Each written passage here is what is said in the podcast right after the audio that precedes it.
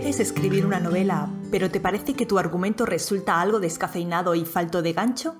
Si es así, probablemente te enfrentes a un problema bastante habitual, la falta de conflicto.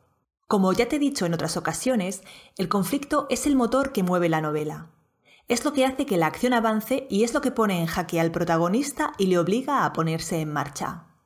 Por tanto, el conflicto es un elemento imprescindible y debe ser trabajado con atención. Por eso, hoy te voy a hablar de la falta de conflicto en la trama y de cómo resolverla. Puedes ir suscribiéndote al canal y dándole a me gusta porque estoy convencida de que este vídeo te va a interesar. Entonces, queda claro que el conflicto es la fuerza motriz de la novela. Por eso es tan importante que tenga la entidad suficiente como para poner la acción en marcha y sostenerla hasta el final, poniendo una y otra vez ante el protagonista obstáculos y problemas. Pero en muchas novelas, sobre todo de autores principiantes, el conflicto no ha sido bien manejado debido a dos errores. Uno, el conflicto es superficial. Y dos, el conflicto no se ha desarrollado con solvencia. Sucede con frecuencia que los escritores principiantes eligen, elegís, conflictos banales, de poco calado, que no tienen la fuerza suficiente para durar ni presentan dificultades que precisen que el personaje se esfuerce en serio por superarlas. Por ejemplo, el conflicto entre dos hermanas que dejan de hablarse y que no tienen el poder suficiente como para influir en la vida de la otra de manera negativa no puede resultar interesante.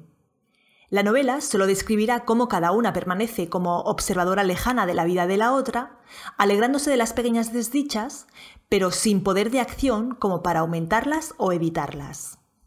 La falta de conflicto también se relaciona con el hecho de poner todo muy fácil a tus personajes.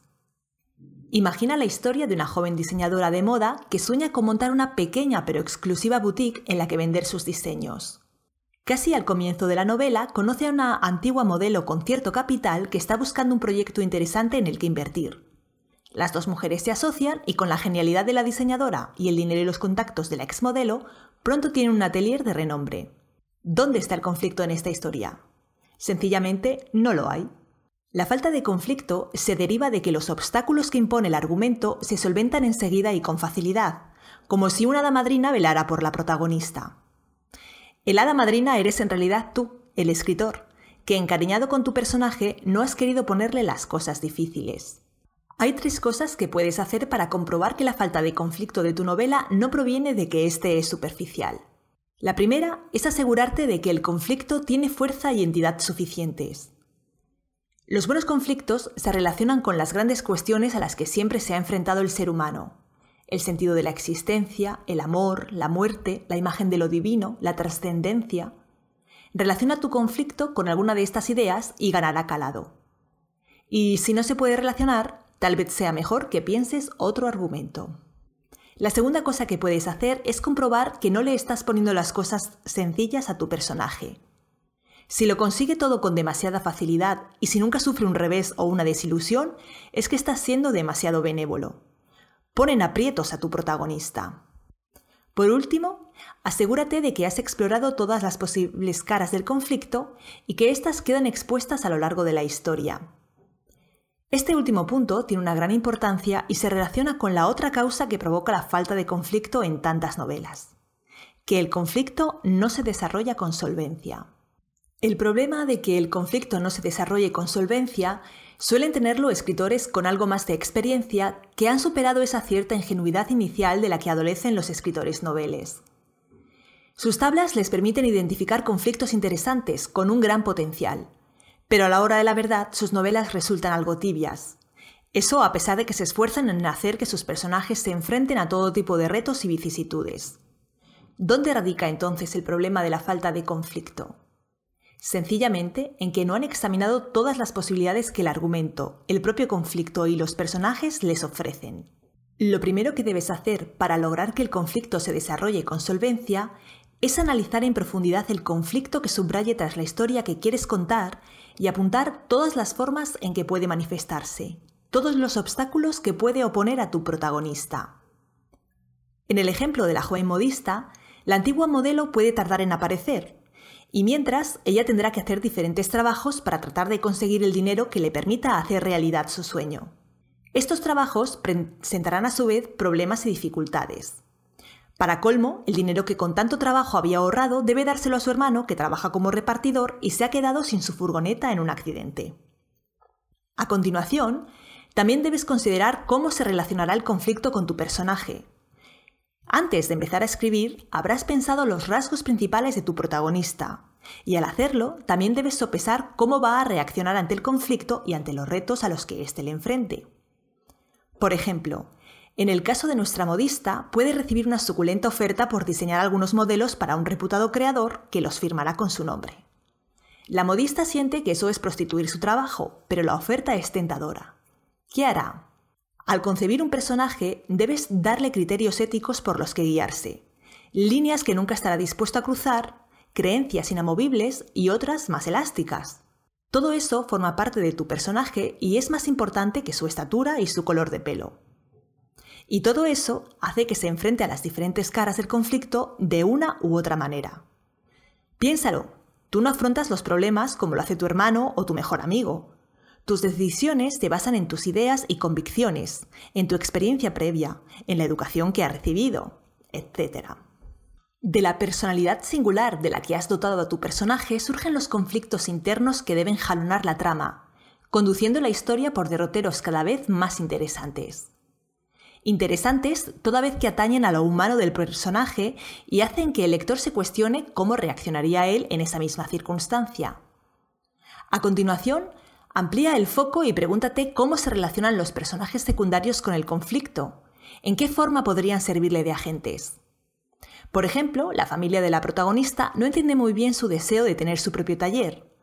Preferirían que buscase un empleo seguro, a ser posible lejos del mundo de la moda que consideran un medio algo frívolo y poco apropiado para una joven. O la antigua modelo que pretende asociarse con ella puede tener unas determinadas ideas para llevar el negocio que no coinciden con las de la protagonista. Las ideas y actos de otros personajes añaden leña al fuego del conflicto, forman parte de él. Así que juega con ellos. Para terminar, valora cómo el entorno puede obstaculizar a tu protagonista y ser parte de las fuerzas del conflicto. Imagina que esta historia tuviera lugar en la década de los 30 del siglo XX, cuando no era común que las mujeres tuvieran sus propios negocios o tan siquiera ambiciones propias, cuando las modelos eran consideradas casi como prostitutas. Todos esos factores dan nuevo vigor al conflicto y hacen que los problemas se multipliquen. Como ves, se trata de que hagas una especie de lluvia de ideas. Piensa en tu argumento. Piensa en el conflicto e identifica todas las caras que pueda mostrar. Piensa en la idiosincrasia de tu protagonista. Piensa en los obstáculos que pueden presentar los personajes secundarios. Y piensa también en los obstáculos que puedan surgir del entorno físico, social y cultural en el que se mueve el protagonista. El momento de pensar en todo ello es durante el trabajo previo a la escritura, Ahí es donde debes decidir qué historias vas a contar y cómo, quién es tu protagonista y qué final le aguarda. Si nunca te has planteado que una buena planificación previa sea necesaria, o si simplemente no sabes cómo encararla, no te puedes perder el curso de novela que imparto, en el que aprenderás cómo se va de la idea al primer borrador. Te dejo el enlace con toda la información en la cajita. Por tanto, dedica algo de tiempo a analizar a fondo el conflicto y todas las formas en las que puede hacerse presente, tanto a nivel externo como, y esto es importante, a nivel interno. Muchos escritores obviáis la importancia de la fase en la que se toman decisiones y se crea la estructura que luego sostendrá el peso de la novela. Os lanzáis a escribir confiando en que la historia está en vuestra cabeza, hasta en sus menores detalles, y que podréis resolver los problemas según se presenten, que la historia guarda la clave dentro de sí y se trata de escribir hasta llegar a ella. Pero ese error se paga caro, porque de él se deriva la falta de conflicto que vuelve las historias sosas, flojas y sin tono narrativo. Es la suma de todos esos problemas, obstáculos, dilemas y preocupaciones lo que hace que el conflicto permanezca activo durante toda la novela, haciendo que las dificultades sean cada vez mayores y más numerosas y aumentando así la tensión. Por eso es importante que tengas decidido de antemano qué problemas son esos y en qué momento harán su aparición, de mano de quién y cómo los afrontará el protagonista.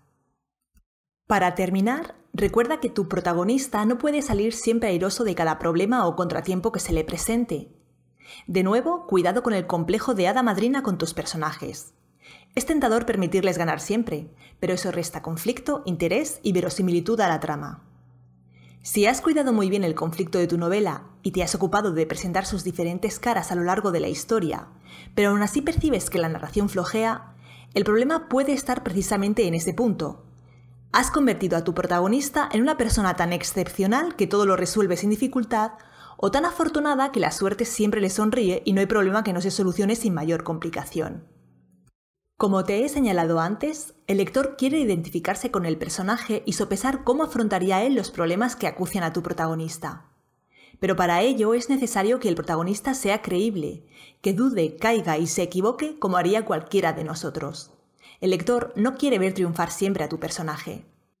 Así que, si todavía no has empezado a escribir, Presta atención a los puntos que acabo de comentar para asegurarte de que le das al conflicto la fuerza suficiente para llevar la historia desde el principio hasta el final de manera atractiva. Y si ya estás en la fase de revisión, atiende a estos elementos para asegurarte de que la falta de conflicto no es el defecto que está dando al traste con tu historia. Hemos llegado al final. Confío en que el episodio te haya resultado útil. Si es así, ya sabes lo que tienes que hacer suscríbete y dale me gusta. Además, te invito a pasarte por el blog de sinjania.com, donde tienes cientos de artículos que te van a ayudar a convertir en realidad tu sueño de escribir una gran novela. En el próximo vídeo te hablaré de algo a lo que se enfrentan casi todos los escritores alguna vez. ¿Cómo volver a escribir después de un parón? Ya sabes, cuando por algún motivo dejas de escribir durante una temporada y luego, incluso si tenías la costumbre de escribir a diario, te encuentras con que se ha roto tu rutina y ahora te cuesta empezar a escribir de nuevo. Te daré algunas claves para solucionar esa situación tan fastidiosa. Pero eso será dentro de un par de semanas. Hasta entonces.